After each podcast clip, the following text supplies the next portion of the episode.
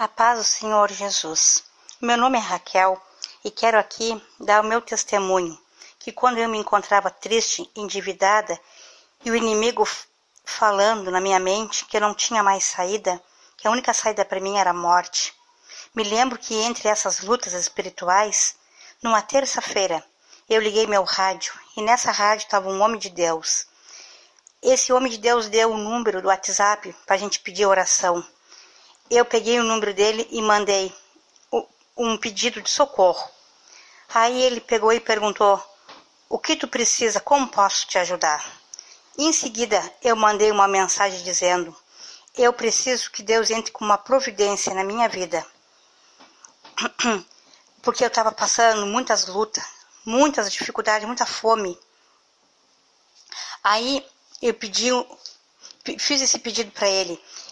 Aí ele no sábado, ele veio aqui em casa, encostou aquele carro aqui na frente da nossa casa. Quando eu olhei aquele casal, tão bonito, parecia dois médicos. Até eu comentei com a irmã. Aí ela disse: "Sim, somos médicos da alma". Aí eles entraram na minha casa, oraram, ministraram a bênção na minha vida. Para a honra e glória de Deus, no dia 6 de abril, eu fui no banco para ver a minha dívida, como estava. Aí perguntei para a moça, qual é a minha dívida aí? Porque eu sabia que eu devia muito. Mas eu queria saber que valor estava. Aí a moça abriu o computador, olhou e falou assim para mim: Você não deve nada aqui.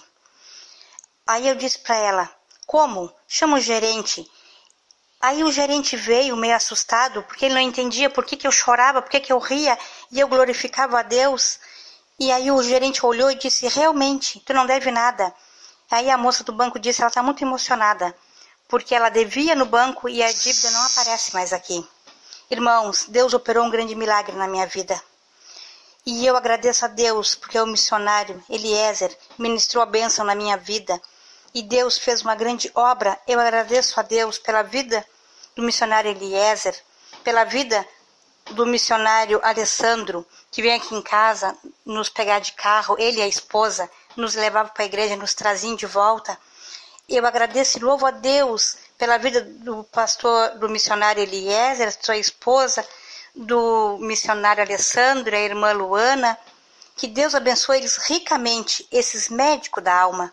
Irmãos, me desculpem que eu estou emocionada, que às vezes até me faltam as palavras.